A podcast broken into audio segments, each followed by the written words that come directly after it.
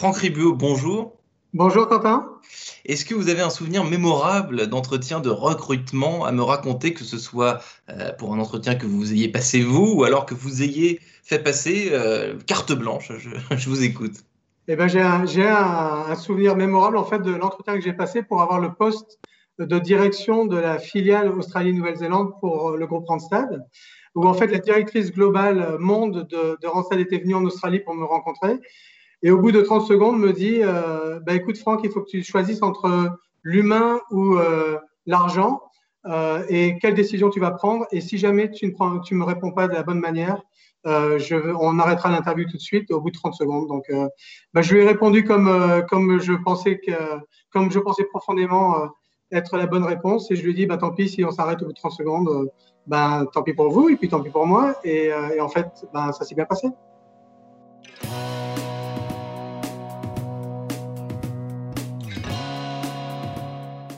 Bonjour à tous et bienvenue au Talk Dessineur du Figaro en visio. Euh, en face de moi aujourd'hui en télétravail, j'ai l'impression dans son appartement, euh, Franck Ribio, donc CEO du groupe Randstad en France désormais, puis en Australie. Euh, vous l'avez compris, qui a pris ses fonctions il y a quelques mois mais qui connaissait déjà bien la maison et qui connaît par ailleurs ce secteur par cœur. Vous étiez chez Adeco, je crois, avant Franck Ribio. Alors vous m'avez dit juste avant un dilemme incroyable enfin, choisir entre l'humain et l'argent. La réponse, finalement, c'était quoi si, je puis me permettre d'être un petit peu, euh, un petit peu, euh, comment dire, curieux sur cette. Curieux. Euh, bah, ma réponse a été, a été l'humain. j'ai toujours dit qu'en fait ma, ma carrière était une carrière. J'ai toujours fait l'ensemble de ma carrière en fait au service de, au service des autres. ça peut paraître un peu bizarre de dire ça, mais euh, j'ai toujours voulu faire ça depuis très très jeune. Et donc j'ai parlé de l'humain toujours euh, au détriment de l'argent si c'est nécessaire. Et, et, et après j'ai expliqué les raisons pour lesquelles c'était très important pour moi. Ce qui a hmm. été en fait une, une, superbe adéquation avec les valeurs de la société et ce que j'ai découvert après en rentrant chez Randstad, qui reste malgré être une société publique, une société très familiale avec des valeurs très importantes. Alors, votre anecdote, ça concernait un poste chez Randstad, mais à l'étranger. Désormais, vous, vous avez pris vos fonctions pour euh, devenir CEO du groupe Randstad en France le 26 mars dernier, je crois. Donc, c'était en plein confinement. Donc, c'était une, une, période assez trouble pour, euh, bah, pour tout le monde, en fait, y compris pour vous. Comment est-ce qu'on prend ces fonctions dans une période aussi étonnante? Euh, on, ne voit personne, on est chez soi. Racontez-moi un petit peu cette, cette prise, de, cette prise de, de poste. Non seulement ça, mais en plus après 29 ans à l'étranger. Donc, euh, j'avais jamais travaillé en France depuis ma, depuis en fait mon diplôme, euh, mon diplôme à, l'école et, et, depuis euh, j'étais parti à l'étranger. Donc, ça a été un double choc, le choc du Covid et le choc euh, de, de, commencer à travailler en France.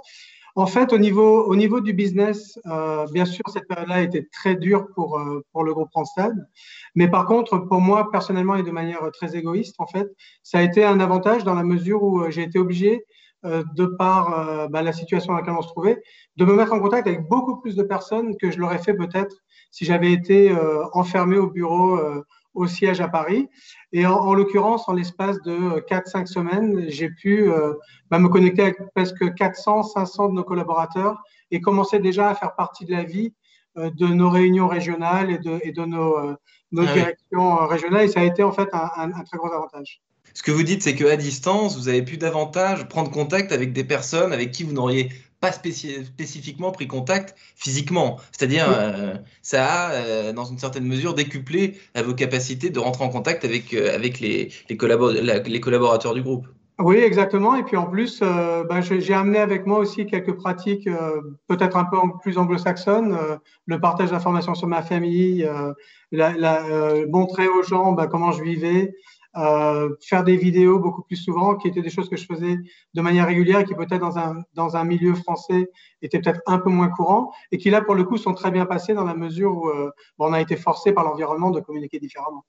Hmm. Alors chez Randstad justement, euh, Franck Ribot, racontez-nous, est-ce qu'il y a des enseignements en tant que fraîchement CEO de, ce groupe qui ont été tirés de, cette période de, de confinement Qu'est-ce que vous avez observé, vous?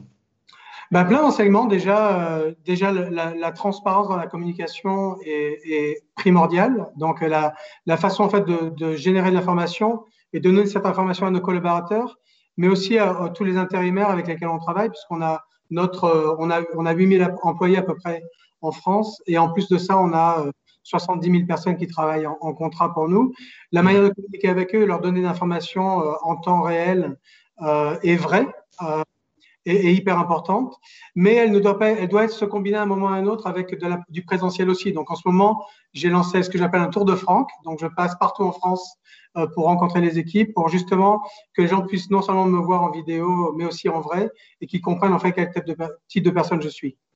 Après, en termes de groupe, euh, beaucoup d'enseignements sur euh, les choses comme le télétravail, par exemple, la flexibilité et la responsabilisation des équipes. Une de nos valeurs dont je vous ai parlé avant euh, est, de faire confiance. Euh, et, je pense que cette période Covid nous a forcé encore plus à faire confiance euh, aux personnes pour qui, qui travaillent avec nous.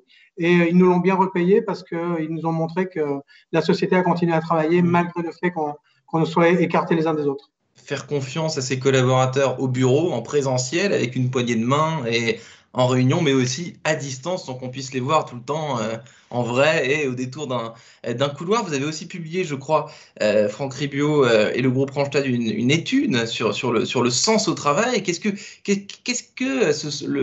le, sens au travail a à voir finalement? Qu'est-ce que, ou plutôt, qu'est-ce qui a éclos en matière de sens au travail pendant ce confinement?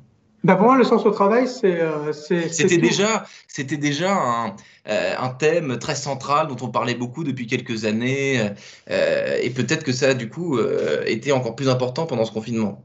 C'est un gros sujet, et en l'occurrence, je vais le ramener dans le monde de Randstad. Je vais prendre mon exemple particulier. Étant si loin en fait du siège de Randstad en, en Europe, j'ai été obligé de me rattacher à des choses, on se, on se rattachait à la marque, par exemple, mais on se rattachait aussi beaucoup à ces valeurs de la société euh, qui, sont, qui sont très importantes.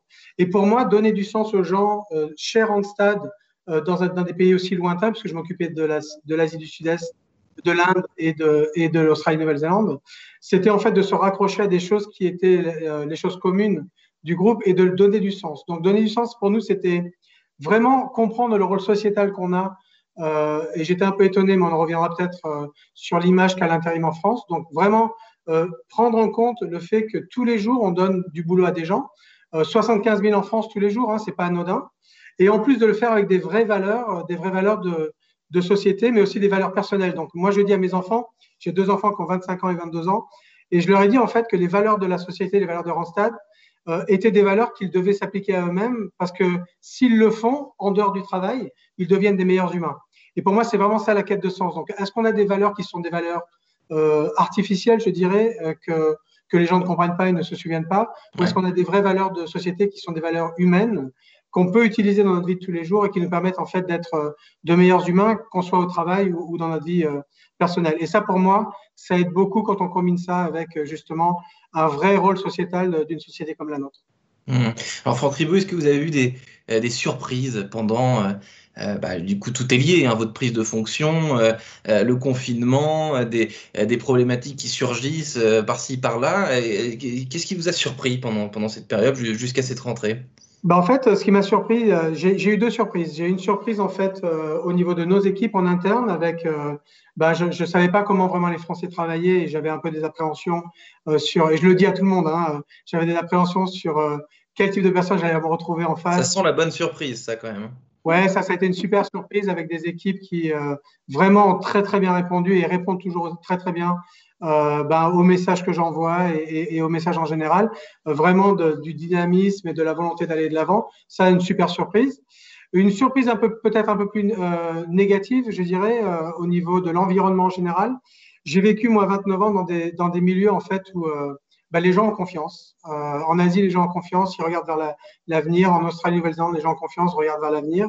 Et, et, en France, j'ai eu un peu le sentiment que on avait un, un environnement qui était peut-être un peu plus pesant que ça. Et, et, moi, je vois en fait mon rôle comme étant un agitateur de confiance, si, si ça s'appelle comme ça, et de dire que, bah oui, effectivement, c'est peut-être, euh, on est peut-être dans, dans, des, dans des pays qui sont un peu plus développés et qui ont un peu plus de choses à perdre. Mais en fait, euh, si on regarde le verre en étant à moitié plein, il y a plein de choses positives euh, qu'on a pour nous. Il y a plein de choses positives à faire pour le futur. Et ça, c'est vraiment un message qui va peut-être à l'encontre de ce qu'on entend tout le temps, mais que j'ai vraiment envie de pousser. on met de côté effectivement le discours alarmiste, catastrophiste, on se concentre sur le, le positif. avec du recul, Franck avez, vous travaillez sur ce secteur du recrutement depuis des années. Qu'est-ce qui vous bluffe? Dans le recrutement moderne par rapport au recrutement d'il y a 20, 25 ans? En fait, le, recrutement a, largement changé avec, l'arrivée en fait de, la technologie. Donc, ça, a changé et, largement bouleversé en fait euh, euh, les manières de, faire des interactions avec, les gens. Le, gros sujet pour nous, en fait, c'est de trouver le moyen euh, d'utiliser la technologie pour évacuer tout ce qui est administratif et qui n'amène pas de valeur et de continuer à garder l'humain là où c'est vraiment important. Le, le, changement de travail, pour moi, c'est aussi important que un mariage ou un changement de pays. Ou, euh, ce sont des gros, des gros événements en fait,